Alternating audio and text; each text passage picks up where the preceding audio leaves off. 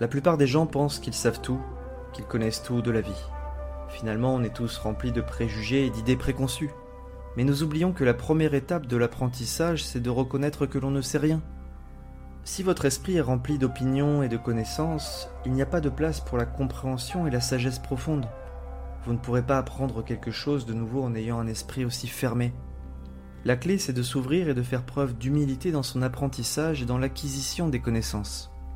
Cette leçon semble très simple, mais elle peut avoir un impact énorme sur la qualité de votre vie. Jusqu'à présent, tous les êtres éclairés qui ont existé dans le monde se sont rendus à leur maître avec une feuille blanche. Leurs maîtres ont écrit des mots de sagesse sur la feuille blanche de leur esprit. Et tout ça nécessite un grand courage pour reconnaître soi-même que l'on ne sait rien. Notre ego refuse d'accepter que l'on ne sait pas. Mais une fois que vous avez dominé votre ego et que vous avez accepté le fait que vous ne savez rien, un jour ou l'autre, vous développerez de nouvelles connaissances qui vous permettront de transformer votre vie. La connaissance est à la base de tout succès dans la vie. Mais pour apprendre, il faut être capable de désapprendre.